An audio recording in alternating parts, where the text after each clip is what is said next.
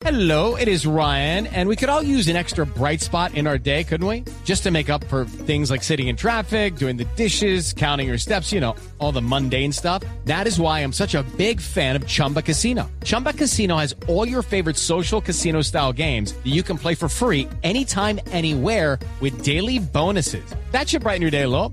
Actually, a lot. So sign up now at chumbacasino.com. That's chumbacasino.com. No purchase necessary. BGW. Void were prohibited by law. See terms and conditions. 18 plus. Unimos coordenadas. Unimos coordenadas.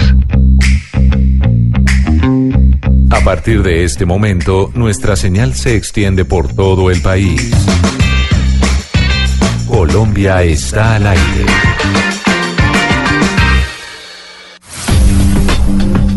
De historias únicas, una narrativa diferente de los hechos. Una narrativa diferente de los hechos. Entre voces y sonidos que ambientan una realidad. En Mañanas Blue, Colombia está al aire.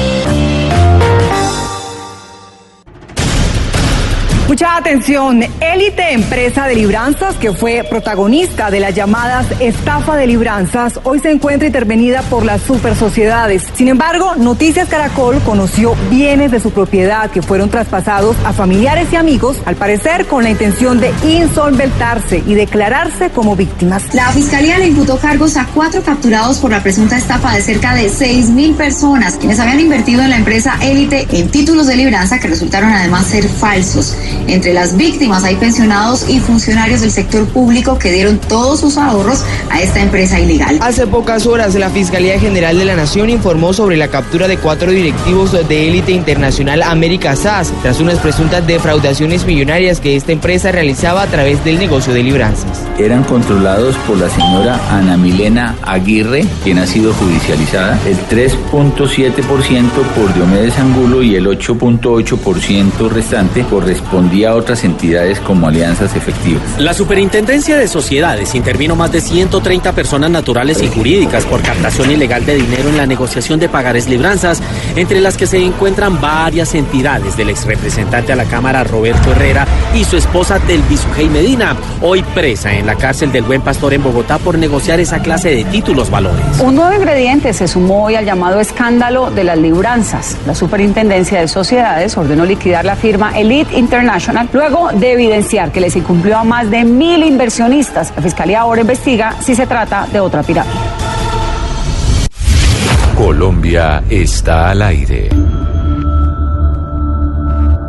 El juicio por una de las estafas más grandes en la historia de Colombia, la captación ilegal calculada en más de 1.3 billones de pesos a través de pagarés originados en operaciones de libranzas, se inició ante los estrados judiciales con la acusación por parte de la Fiscalía General de la Nación a los directivos de Elite International Americas SAS por siete delitos.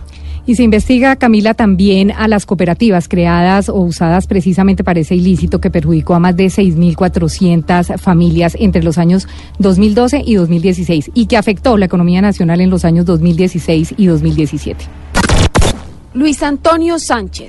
Con el tema de las libranzas perdí algo más de 500 millones de pesos, quedando en una situación económica terrible, desesperanzados, tristes, esperando de pronto que la justicia colombiana logre resarcir parte de ese dinero o en su totalidad si es posible. La situación es penosa para nosotros y ahí tratamos de seguir adelante. Lucía Dolores Bemus Bustamante. En la estafa de Elis perdí 125 millones de pesos. Producto de esta estafa han pasado tantas cosas malas en mí, tales como la no credibilidad en las instituciones, el estrés permanente por la pérdida de todos nuestros ahorros de toda una vida. Miguel Glennon.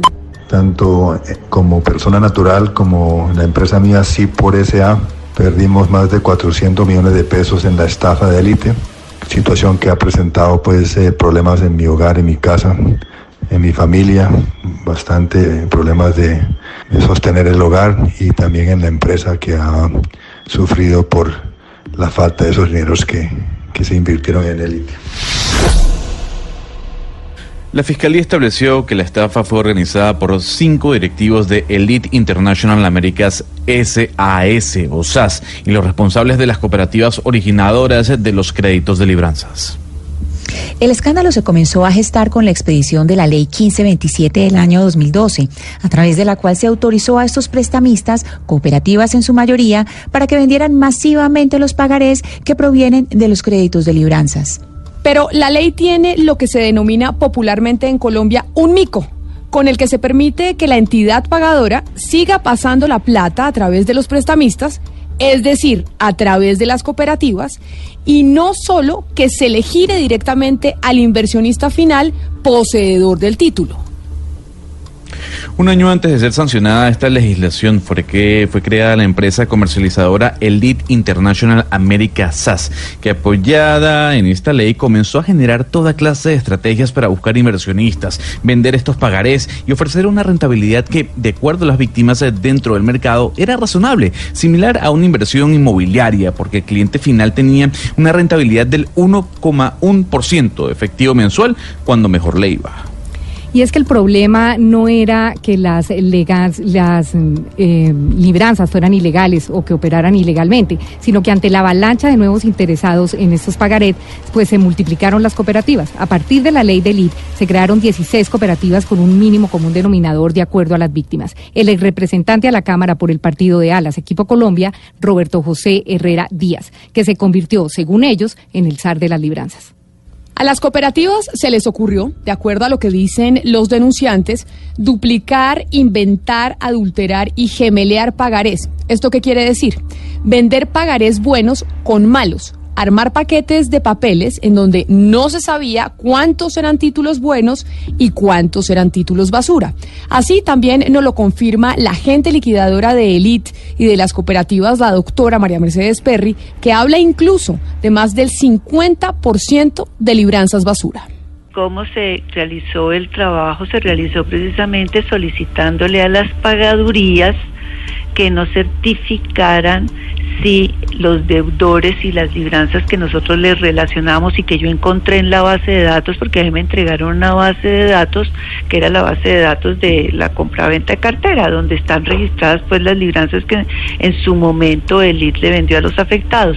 Entonces con esa base de datos yo procedí a mandarle a las pagadurías que estaban registradas en esa base de datos a decirles, mire, ustedes tengo yo esta relación de deudores y esta relación de libranzas. Y entonces las pagadurías empezaban a, contestarme, no, ese señor no existe acá, no, esto no está, o tenemos una, una libranza, pero no es por ese valor, no coinciden los descuentos, los flujos mensuales, y así fue como pudimos detectar que en realidad más de la mitad de las libranzas pues no tenían un soporte de desembolso de dinero. Los clientes estaban completamente a ciegas porque tenían la tranquilidad de que una multinacional como la londinense Moore Stephens hacía la revisoría fiscal de Elite y la empresa Deloitte la auditaba. Esos dos gigantes en auditorías y control fiscal fueron el chaleco antibalas con el que los miles de usuarios se sintieron protegidos para invertir. El caso Elite se volvió titular en los medios cuando José Alejandro Navas Benguechea, Jorge Enrique Navas Benguechea, Marino Constantino Salgar Carvajal y el ciudadano español Javier Ordizola Juan fueron acusados por la Fiscalía por los delitos de concierto para delinquir agravado, falsedad en documento privado, estafa agravada y por delitos en masa, captación masiva, no reintegro de dinero y lavado de activos. En el 2016, la investigación de la Superintendencia de Sociedades concluyó que Elite International American SAS captó ilegalmente recursos del público y entonces ordenó su liquidación como medida de intervención tanto de Elite como de 16 personas naturales. Así nos lo explica también la doctora Perry. El IT fue primero colocada en reorganización en septiembre del año 2016. Luego la superintendencia decide mandar la liquidación judicial en octubre y luego posteriormente en diciembre es que hace la intervención por captación masiva ilegal de dinero. Entonces la superintendencia hace esa, esa toma de posesión por intervención y yo me posesiono como representante legal desde el momento de la, de la primera liquidación judicial, que fue en octubre. Ahí empieza entonces los términos a correr para presentar la, que los ah, afectados presenten sus reclamaciones de los dineros que en su momento le entregaron a Elite por la compraventa de cartera de libranzas. De acuerdo con los documentos que reposan en el expediente, la superintendencia advirtió que Elite compraba a ciegas y en su proceso no tenía revisión de cada deudor. Hoy podemos decir que después de ocho años de haber sido creada Elite International America SAS y de cinco años de producirse la más grande estafa de los últimos tiempos, el panorama es desalentador.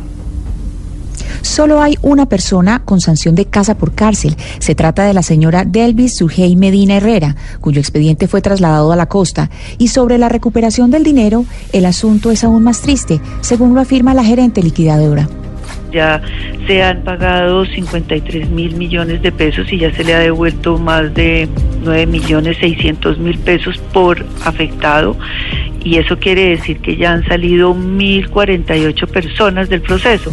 Es decir, que 1.048 personas se les debía hasta 9 millones 632 mil pesos, que es lo que se ha pagado hasta la fecha, y ya han salido. Faltan, obviamente, todavía quedan 5 mil personas a las que se les tiene saldo para devolver. Y aunque la Fiscalía tiene información que permite vincular presuntos testaferros, esto tampoco ha sucedido. Y es que es precisamente de un informe de 751 páginas que tenemos en nuestro poder aquí en la mesa de trabajo, realizado por la Policía Judicial, de lo que hablaremos con nuestros invitados en segundos. Colombia está al aire. Por primera vez, Baileys desarrolló una nueva presentación y sabor para los colombianos. Se trata de Baileys Tres Leches, una edición inspirada en el resultado de la combinación de Baileys original y el postre de tres leches con caramelo. Este 11 de abril acompaña a Blue Radio en una transmisión especial desde las 7 de la noche para conocer más de esta edición limitada. El exceso de alcohol es perjudicial para la salud. Prohíbas el expendio de bebidas embriagantes a menores de edad. Baileys Tres Leches, 17% volumen alcohol. Llegaron al mundo con algo distinto en el alma, una fuerza que los impulsa a cambiarlo todo y los inspira a sacar lo mejor de los demás. Los Titanes ya fueron nominados. Pronto conocerá sus historias en las emisiones de Noticias Caracol. Titanes Caracol y Esencia. Universidad de la Salle. En el Codensa. Salud y Caracol Televisión transforman nuestro mundo de la interpretación de los hechos en diferentes tonos. Mañanas Blue. Mañanas Blue. Colombia está al aire. Y a propósito del tema de Elite, en donde ha habido más de 6.000 víctimas y la Fiscalía pues está haciendo la investigación, tenemos aquí en la mesa de trabajo de Blue Radio a dos de ellas, dos que han hecho movilizaciones, pero que además han liderado la investigación para que se les responda precisamente por esos dineros que hoy no aparecen. El primero es el señor Alfonso Llamas. Señor Llamas, bienvenido, muchas gracias por estar aquí con nosotros. Camila, buenas tardes, muchas gracias por la invitación. Y también nos acompaña Diego Rengifo Montoya, quien ha sido el líder del grupo Plantón, básicamente ese grupo de víctimas de élite que han estado haciendo manifestaciones ante la Fiscalía por cuenta de los retrasos que hay en las investigaciones y porque todavía no hay una respuesta frente a sus denuncias. Bienvenido, señor eh, Rengifo, gracias también por estar aquí con nosotros. Gracias a ti, Camila, por este espacio y aquí estamos atentos a todo. A los dos les quiero preguntar, y es, mucho hemos escuchado de Elite, se han hecho varias investigaciones en diferentes medios de comunicación, se han hecho reportes, ya lleva muchos años esta denuncia que se hizo de gente que ha sido víctima de, de esta empresa de libranzas. ¿Por qué razón salir a hablar hoy nuevamente? ¿Qué es lo nuevo que está pasando hoy en el caso para decir, tenemos que hablar y tenemos cosas que contar? Tres puntos básicamente, Camila. Lo voy a decir con nombres muy cortos. Impunidad, ineficiencia y un tiempo que se agota para las víctimas. Porque en la medida en que se ha venido dilatando la acción de las autoridades, las víctimas cada vez hemos perdido más la oportunidad de ser reparadas en este proceso. ¿Por qué el tiempo se agota? ¿Cuánto tiempo les queda? En términos jurídicos, cuando ustedes dicen se nos acaba el tiempo, ¿a qué se refieren? ¿Cuál es, digamos, la fecha límite que tienen? En eso hay dos consideraciones. La primera es que hay un tiempo que es jurídico y hay un tiempo que no es jurídico. Y es el tiempo en que los, digamos, los victimarios y las personas que están relacionadas con los victimarios tienen para gastarse el dinero que captaron del público. Porque si vamos al tiempo jurídico, tenemos mañana, perdón, una audiencia en los que se va a dar inicio a una de las etapas procesales de, de esta estafa. El asunto es que muchos de los terceros que tenían que haber sido imputados y sometidos al proceso para este viernes no lo están. Y sin ellos, para nosotros las víctimas, es muy difícil tener la ilusión de recuperar efectiva y eficientemente los dineros de la captación. Entonces, como ves, hay un tema que es jurídico. El tema que no es jurídico es que tampoco la Superintendencia de Sociedades ha llegado a la intervención de todos esos terceros vinculados al proceso. Entonces, en la medida en que no han sido intervenidos, sus cuentas bancarias no están sujetas a congelamiento ni sus bienes. De manera que la plata eh, con la que nosotros esperamos ser reparados se está desapareciendo básicamente. Entonces ves que son dos tiempos bien críticos en el proceso. Pero, señor Rengifo, cuando hablamos, por ejemplo, de esos terceros que no están siendo eh, vinculados al proceso, a lo que va a pasar mañana, precisamente en esa audiencia ante los juzgados, estamos haciendo referencia a quiénes, quiénes son esos terceros y por qué sabemos que esos terceros deben ser involucrados en el proceso. Bueno, básicamente mm, nosotros como víctimas nos, nos hicimos partícipes en este proceso solicitándole a la Fiscalía General de la Nación un informe respecto a las investigaciones que ellos tenían y hay un acervo probatorio muy importante que se recaudó entre el año 2016 y noviembre del año 2017. Y resulta que hemos encontrado y en forma sorpresiva grandes transacciones de dinero entre los sujetos que están intervenidos e imputados y varios familiares, muchos familiares y asociados a las cooperativas y a las empresas que ellos tienen, en donde se habla de cifras millonarias. Hay una persona que solamente ella recibió entre 20 y 30 mil millones de pesos. Y resulta que eso nos tiene a nosotros absolutamente sorprendidos que ni siquiera esta persona ha sido llamada a una declaración no sé qué está pasando aquí. La Fiscalía General de la Nación ha brillado por su ausencia en este tema y hay terceros que se han prestado para la dilapidación y el escondimiento del dinero nuestro y no aparece por ningún lado, pero sabemos ya nombres propios de terceros que se han prestado para esta para este ocultamiento de dineros y de bienes. Y esos nombres propios que ustedes dicen conocer, ¿cómo los conocen? Es decir, ¿dónde está el informe? ¿De dónde pueden sacar esa información que efectivamente a ellos se les está entregando plata? Y se están eh, se le está consignando dineros de parte de quienes sí están imputados por este por esta estafa de élite. Camila, tres fuentes importante, tres fuentes. La primera, que nos parece un poco triste que sea una fuente, es el propio CTI de la Fiscalía. Segunda fuente, la misma Superintendencia de Sociedades es una fuente. Cuando la doctora María Mercedes Perry Ferreira toma este caso como liquidadora del caso, Elite y cooperativas originadoras, recibe la contabilidad de Elite y arranca a hacer una investigación sobre esa contabilidad y en esa contabilidad encuentra una serie de situaciones supremamente sospechosas, empresas en Panamá y esas empresas en Panamá además representadas por varias de las cabezas de élite y sus esposas y esa información oportunamente la pasó la doctora María Mercedes Perry Ferreira al fiscal Pedro David Verdugo. Entonces esa es la segunda fuente. Tercera fuente, nosotros tenemos una abogada penalista, que es la doctora Marta Patricia Gil, y ella tiene un grupo de investigadores muy acucioso, muy experto, y hemos levantado información supremamente esencial sobre esos terceros y sobre la misma también le hemos pedido a las autoridades que actúen. ¿A quién? A la Superintendencia de Sociedades porque es la que tiene la facultad de actuar más rápidamente contra esos terceros.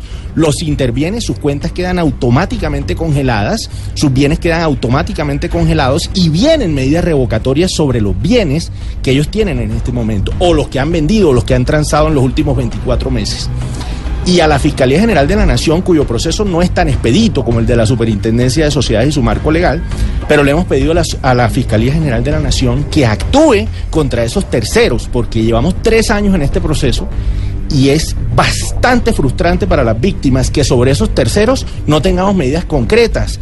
El fiscal general de la Nación, Néstor Humberto Martínez Neira, a nosotros en el año 2017 nos prometió la conformación de un grupo élite de investigación para este caso. Y lo que hemos encontrado es que ese grupo élite de investigación para este caso resultó ser el mismo grupo que tenía una gran cantidad de casos en sus manos que eran muy importantes y han sido muy importantes para el país.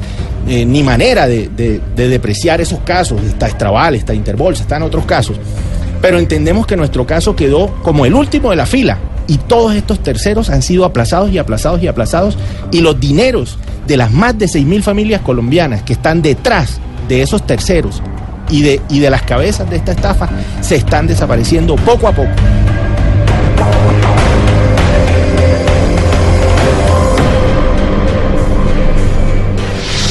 Carolina García. Perdí 60 millones con el IT. Mm, Gracias a esto sufrí mucho y me deprimí y adquirí un cáncer de colon que no puede ser tratado en Colombia. Obviamente por problemas económicos. Eh, salí para Italia, pues tengo nacionalidad italiana porque allí no me costaba nada. Desgraciadamente la vida aquí es en dólares y muy costosa. El tratamiento lo tengo gratis, pero la vida, todo lo demás me toca pagarlo. La pensión no me alcanza y gracias a esto paso complicaciones y estoy con problemas aquí en Italia, pero no me puedo ir antes de dos años sin saber qué ocurre con este tratamiento, que por lo menos son dos a tres años. Ena Josefa Buitrago. Logré con gran esfuerzo ahorrar 437 millones, los cuales invertí desafortunadamente en élite y según fueron robados por estos por estas cabecillas. Hoy me hallo en una situación horrible con unos nervios tremendos, tomando medicina para poder conciliar unas dos o tres horitas de sueño máximo. Cuando, cuando hablamos eh, del ID, definitivamente lo nuevo sería ese informe del que ustedes hablan, eh, que se supone la Fiscalía no ha tenido en cuenta. Si ustedes resumen ese informe, ¿qué es lo más coyuntural que encuentran y qué es este tema de que en realidad eh, eh, están metidos algunos testaferros que tengan que ver con la gente del ID y con la gente de las cooperativas? Bueno, fundamental. Nosotros eh, decir que no podemos utilizar la palabra testaferros, eh, Diana, pero sí podemos puntualizar con absoluta certeza que hay al menos unas 30 personas a las que se les hicieron transacciones multimillonarias que se consideran inorgánicas, es decir, que no tienen una explicación razonable. Hay un solo sujeto vinculado a las cooperativas al que se le han hecho transacciones por más de 20 mil millones de pesos.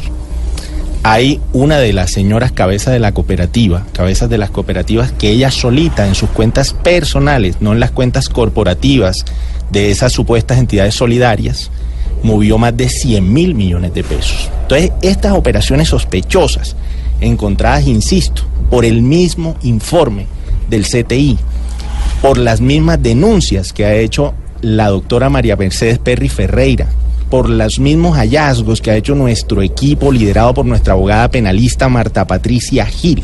Son situaciones que nosotros hemos puesto de presente. Ahora bien, hay otro asunto. Si nosotros nos vamos a lo que no ha hecho la Fiscalía y la Superintendencia de Sociedades en este caso, la situación es supremamente grave. Pero todavía sigue siendo grave lo que se ha hecho con los, o lo que ha pasado, no lo que se ha hecho, lo que ha sucedido con los imputados de esta tragedia.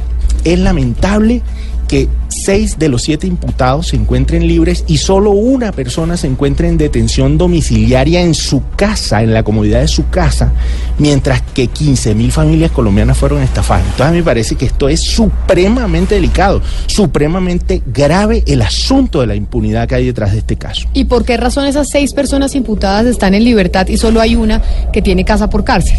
Bueno, eh, la juez 22 Rosatulia Ramos Villalobos, el año pasado, una decisión grotesca para nosotras las víctimas, decidió o eh, determinó que debían quedar en libertad dado que la fiscalía no presentó inferencia razonable para demostrar que los señores de élite se iban a ir del país. Imagínense, la Fiscalía General de la Nación tenía que comprar una bolita mágica para, para demostrar que ellos a futuro se iban a escapar del país o que uno de ellos tenía el pasaporte vencido y que indudablemente era una estafa muy grande pero que no daba a ella motivos o razones suficientes para dejarlos intramuros sino que veía que eran unas personas que podían atender su juicio en libertad absoluta. No solo eso, la señora del Bisujey Medina Herrera que fue eh, detenida en un momento diferente al que fueron detenidos los otros eh, personajes, resulta que esta señora, eh, el juez determinó que sí era un peligro para la sociedad y determinó que debía quedar O sea, paralelamente hablando en términos jurídicos, dos jueces opinan en forma diametralmente opuesta. Cinco quedan libres y la señora del Medina, que es imputada por los mismos delitos, debe quedar intramuros. Pero aquí pasa algo también extraño. La señora Albizugay Medina empieza a mover sus fichas a través de unos- una serie de abogados muy reputados que nosotros las víctimas no podemos pagar. Son abogados que eh, han sido pagos con nuestros dineros, indudablemente lo puedo decir yo, y sin miedo a, a enfrentar las consecuencias, pero realmente estos abogados han sido pagos contra nuestros propios dineros, abogados multimillonarios. Hay que pagar millonadas. Y entonces realmente eh, son abogados que exigen unos honorarios altísimos y ellos a través de su trabajo, porque son especialistas en esto, en hacer trabajo penal, han logrado que la señora del Bisugé de Medina, en un traslado express, estando el proceso en Bogotá, haya sido trasladada por el IMPEC, por el IMPEC de la cárcel Buen Pastor a la cárcel de Santa Marta. Y allá en forma también, en forma express, un juez de Santa Marta la haya dejado en detención domiciliaria porque era madre cabeza de familia de un muchacho de 17 años.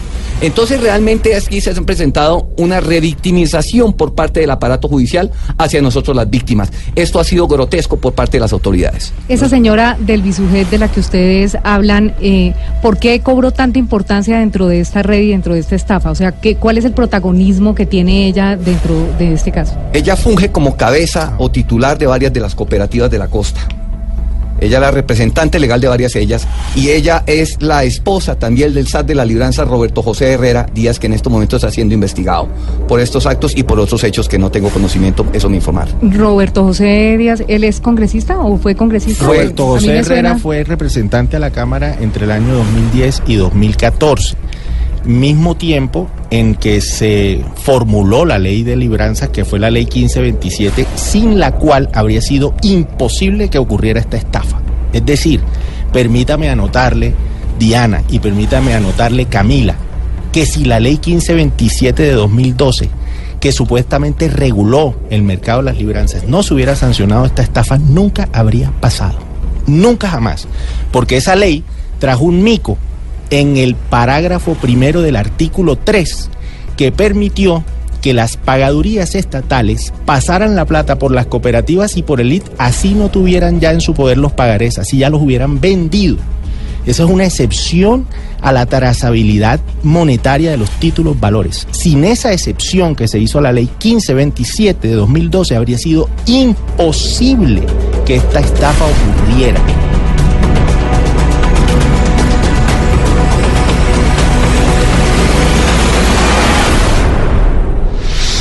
Juana Buscalia y Orlando Vázquez. que hemos perdido 38 millones en capital y 15 millones en intereses de estos pícaros que están hoy en la calle gracias a la justicia colombiana. Andrés Felipe Serna. Invertí casi 80 millones de pesos como persona natural y otros 35 como persona jurídica. La estafa realizada por Alejandro Navas, Marino Salgado y Francisco Driosola me causó unas bombas en las vértebras que me tuvieron seis meses sin caminar y hoy en día sigo pagando las consecuencias de eso.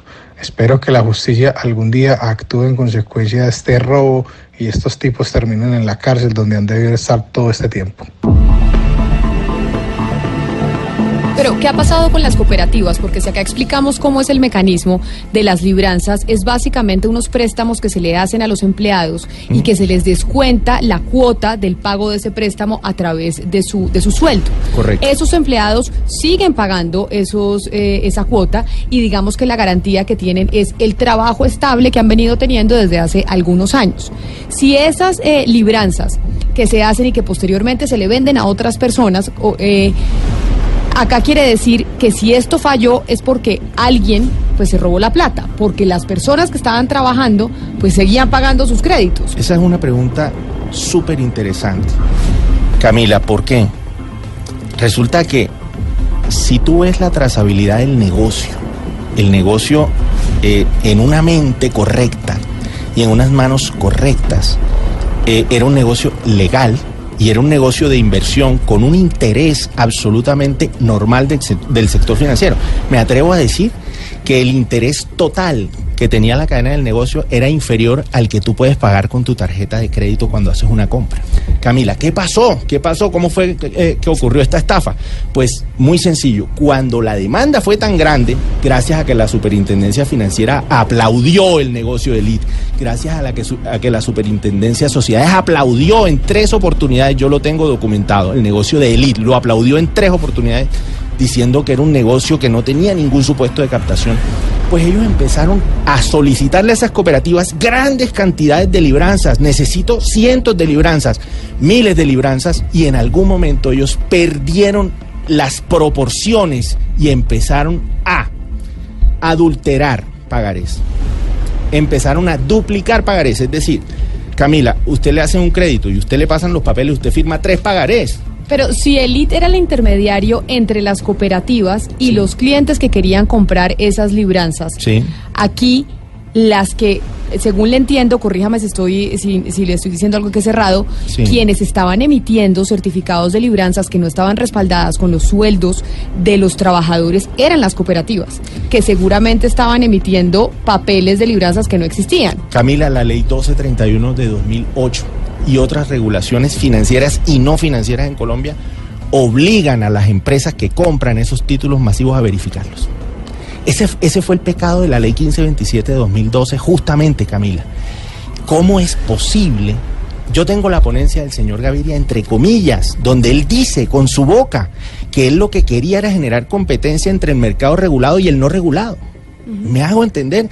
Entonces, no es que, no es que las cooperativas eh, hicieron, una, eh, hicieron una trampa y el IT se inocentemente cayó en ella. No, ellos le prometieron a todo el público en Colombia y lo respaldaron con Moore Stephens y con Deloitte que ellos auditaban todos los pagarés que compraban y nos prometieron en sus revistas y en todo tipo de publicaciones que la siniestralidad verificada por ellos era de menos del 2% y resultó del 70%. Del 70%.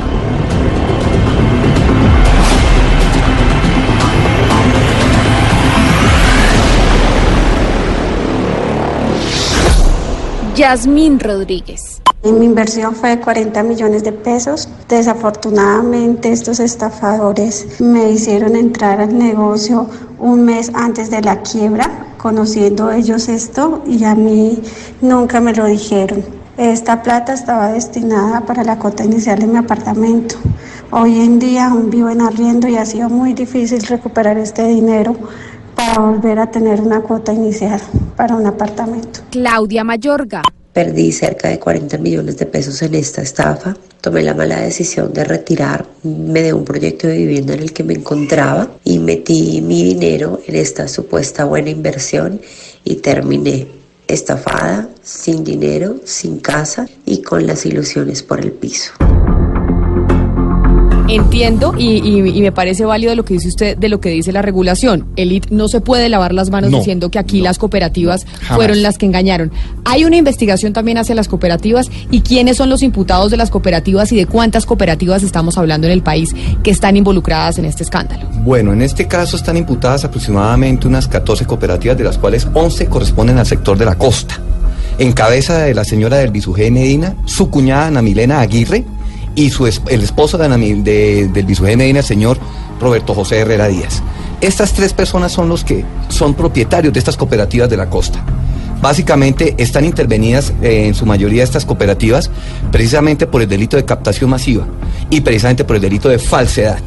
Estas personas son las que se encuentran actualmente sometidas a, intervención por parte de, las diferentes en- de los diferentes entes, pero los resultados han sido pírricos en este sentido. Cuando ustedes dicen de ese informe que hay eh, del CTI y de la UIAF, en donde se registran transacciones millonarias entre terceros con personas involucradas con el escándalo de Elite, hablan que esos terceros, esas personas, esos familiares a los que se les hacen transacciones millonarias en bancos en Panamá, etcétera, etcétera, son relacionados solo con Elite o también con gente de las cooperativas que ustedes mencionan. Eh, los dos grupos son dos grupos diferentes. Un grupo es el grupo de las comercializadoras, que es el de Elite, y el otro grupo es el de las originadoras, que son las cooperativas. Obviamente, ambos grupos, a través de sus diferentes argucias y engaños, crearon sus propias empresas, como por ejemplo en el caso de Elite, crearon empresas en Panamá y en Costa Rica y en Canadá. Esas empresas, en, en varias de ellas, ellos tienen como representante legal los señores de Elite a sus esposas. Natalia Carolina Reina Rojas, la esposa o ex esposa, en papeles del señor José Alejandro Navas Benguechea, porque hicieron un divorcio, pero sentimentalmente al parecer siguen ellos unidos. Eh, es la representante legal de una empresa que está en, Pan- en Canadá, y a través de esa empresa se creaban contratos inorgánicos. O sea, giros que no tenían ninguna razón de ser entre Elite y estas empresas. Ahora, por el lado de las cooperativas, tenemos a un personaje que lo encontramos en forma reiterativa en estos informes. El señor Pepe José Padilla Martínez, identificado con cédula de ciudadanía 1567239. Este señor es un personaje que recibió mal contados entre 20 mil y 30 mil millones de pesos. Y lo que nos extraña a nosotros es que estas señoras de las cooperativas sacaron el dinero a través de terceros, como decía el señor Llamas hace un momento, que fungían como mensajeros o como secretarias o lo que sea. Pero con este señor Paella Martínez Pepe José no hay ninguna relación ni laboral ni comercial que explique esos giros de dinero. O sea, son giros inorgánicos completamente. Pero les quiero comentar otra cosa. Nosotros metimos un derecho de petición el 14 de marzo de este año pidiéndole al fiscal Verdugo la explicación de todas estas situaciones. Y ya se vencieron los términos y el señor Verdugo no nos explicó.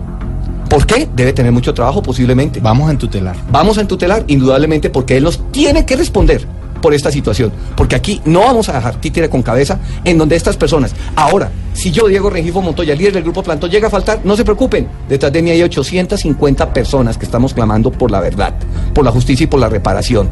Y nosotros estamos haciendo eh, cuotas eh, muy pequeñas, reclamamos cuotas para que nos colaboren para poderle pagar a nuestros investigadores, a nuestro abogado. Yo quiero aprovechar ya que Diego dijo que si él faltaba, había 850 personas más. Eso no lo está diciendo eh, simplemente por decirlo, por apasionamiento, no.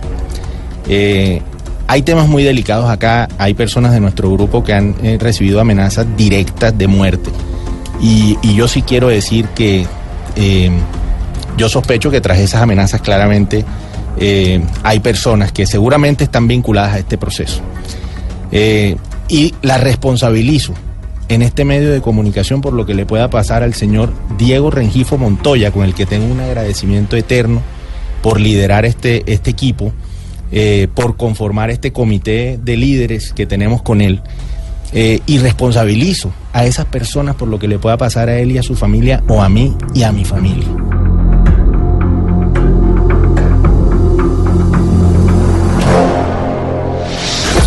Gloria Zambrano de Gómez. Después de cinco años de pelear por mi bono pensional, me fue dado y una buena parte de este lo invertí en el ID, empresa que por consejo de un amigo me aseguró que estaba seguro, pues los entes estatales lo vigilaban. Hoy dependo únicamente de, mi, de la pensión de mi esposo y nos vemos muy restringidos en gastos. Estamos bastante regular y somos personas mayores.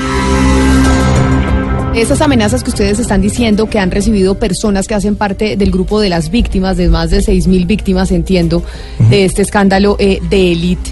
¿Qué denuncias se han hecho al respecto? ¿Y cuáles han sido, cuáles han sido las, las respuestas de las autoridades frente a estas denuncias que ustedes mencionan? En este grupo, en donde nosotros hemos tenido contacto con muchas de las víctimas, ya hay aproximadamente 27 personas que han fallecido directamente relacionadas con esta tragedia, porque esto es una tragedia. En Interbolsa creo que van 3, 4 muertos. Es una tragedia, indudablemente, porque cualquier, que haya uno solo es una tragedia. Pero aquí ya van 27 y las, las autoridades pa- pasan de agache frente a esto. Van 27 muertos y si a mí me llama el señor Pedro David Verdugo y me dice quiénes son los muertos, yo le paso un listado inmediatamente de las personas que han muerto. Mañana que tenemos o que tienen ustedes principalmente la audiencia en el, en el juzgado, ¿qué es lo que esperan ustedes que suceda? Para que no haya impunidad como ustedes se han venido quejando durante toda la entrevista. que el fiscal Pedro David Verdugo Saucedo presente un escrito de acusación acorde a la real situación de esta tragedia. Que sean imputados todos los actores han debido ser imputados desde un principio, porque también aquí se presentó una ruptura procesal. Se nos había olvidado comentar eso. Esa ruptura procesal a nosotros las víctimas nos perjudica notoriamente. Y aquí se dio una ru- ruptura procesal porque supuestamente las señoras de la costa, de las cooperativas, la señora del Bisugé Medina y Ana Milena Aguirre, iban a presentar un principio de oportunidad. ¿Y saben qué principio de oportunidad presentaron? Creo que nos iban a pagar 20 mil millones de pesos. Y con eso ya ellas quedaban tranquilas. En donde estamos hablando de un monto de, de deuda aproximado y reconocido por la doctora María Mercedes Perry de 445 mil millones de pesos aproximadamente. Eso es lo que nos reconoce la doctora María Mercedes Perry dentro del decreto 4334 del 2008, porque las acreencias presentadas por nosotros los- las víctimas sumaron casi 800 mil millones de pesos. Pero nos enmarcaron dentro de esa ley y nos tocó aceptarla, no hay otro camino. Entonces, eso es lo que pedimos nosotros, que el doctor Pedro David, Salcedo Verdugo le, le- le meta a esto la seriedad que merece. que su escrito de acusación sea lo suficientemente fuerte como para que los abogados de los señores defensores de élite sean queden queden no no no hagan el trabajo no les quede el trabajo fácil porque estos señores están libres de hecho están libres y gastándose nuestro dinero pero hasta ahora la fiscalía en su trabajo ha sido deplorable en todo sentido Pues a los señores Alfonso Llamas y Diego Rengifo Montoya, a los dos eh, por haber venido aquí a Blue Radio a hacer eh, esta denuncia, a plantear obviamente su inconformidad frente a lo que ha pasado con la Fiscalía y esta investigación de este fraude de élite, como muchos han querido eh, pues mencionar. Más de 6.040 familias colombianas que se han visto afectadas, cerca de 1.3 billones de pesos captados, que además me gustó mucho lo que usted dijo, eso es mitad de una reforma tributaria. Esperamos entonces que, que mañana la acusación de la fiscalía pues cumpla en este juicio con las expectativas que ustedes tienen y que pues finalmente se haga justicia con estas más de 6.000 familias que perdieron su dinero en este negocio de las libranzas. A ustedes muchas gracias por, venido por haber venido aquí a Mañanas Blue y bienvenidos siempre. Camila, eh, que a partir de mañana le empecemos a dar otro ejemplo a la sociedad colombiana. Muchas gracias por la invitación. Eh, muchas gracias Camila y Diana. quiero darle a mis hijos un ejemplo de que este es un país donde hay justicia es lo único que yo quiero y pido María Camila muchas gracias por este espacio A ustedes muchas gracias por haber estado con nosotros. La denuncia que hacen las víctimas de élite. Repetimos las cifras, 1.3 billones de pesos eh, captados de manera ilegal, como denuncian las víctimas, y más de 6.000 familias afectadas. Perdí 320 millones de pesos, tengo 72 años y esos eran los ahorros para mi vejez. Estoy viviendo de la caridad pública.